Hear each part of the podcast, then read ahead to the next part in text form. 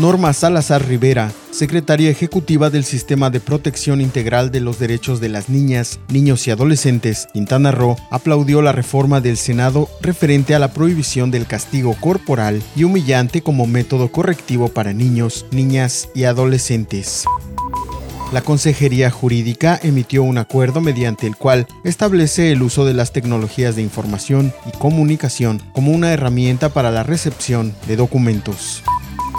La emergencia meteorológica por Delta obligó a la Junta del Gobierno y Coordinación Política del Congreso del Estado a suspender reuniones vitales de comisiones y del Pleno. Las fechas de eventos relevantes se modificarán, como es el caso de la recepción de documentos de los candidatos del Comité de Participación Ciudadana del Sistema Anticorrupción. Toda la información completa a través del portal www.lucesdelsiglo.com.